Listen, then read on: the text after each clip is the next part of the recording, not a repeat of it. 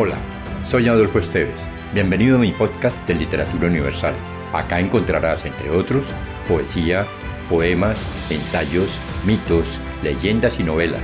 Relájate, atrévete y déjate llevar por el mundo de la imaginación y los sueños.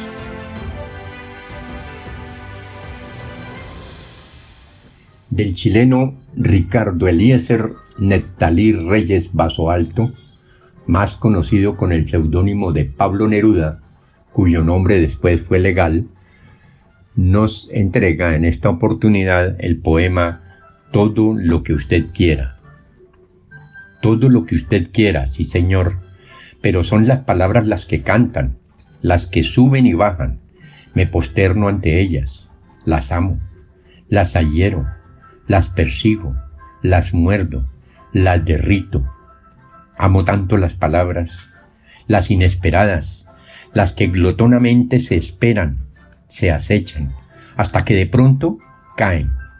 Vocablos amados brillan como piedras de colores, saltan como platinados peces, son espuma, hilo, metal, rocío.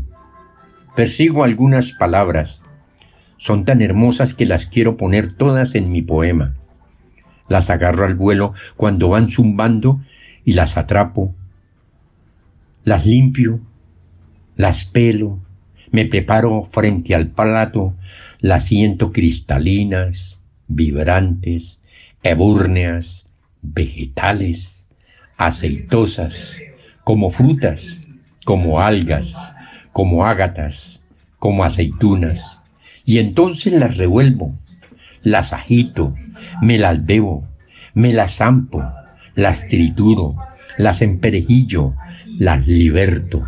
Las dejo como estalactitas en mi poema, como pedacitos de manera bruñida, como carbón, como restos de naufragio, regalos de ola.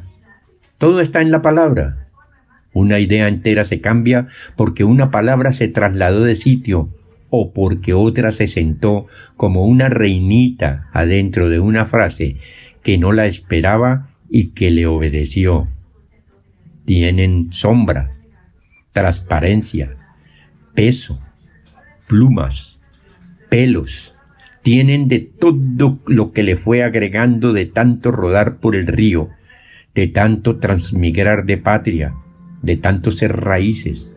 Son antiquísimas recientísimas. Viven en el féretro escondido y en la flor apenas comenzada. Qué buen idioma el mío, qué buena lengua heredamos de los conquistadores torvos. Se llevaron el oro y nos dejaron el oro.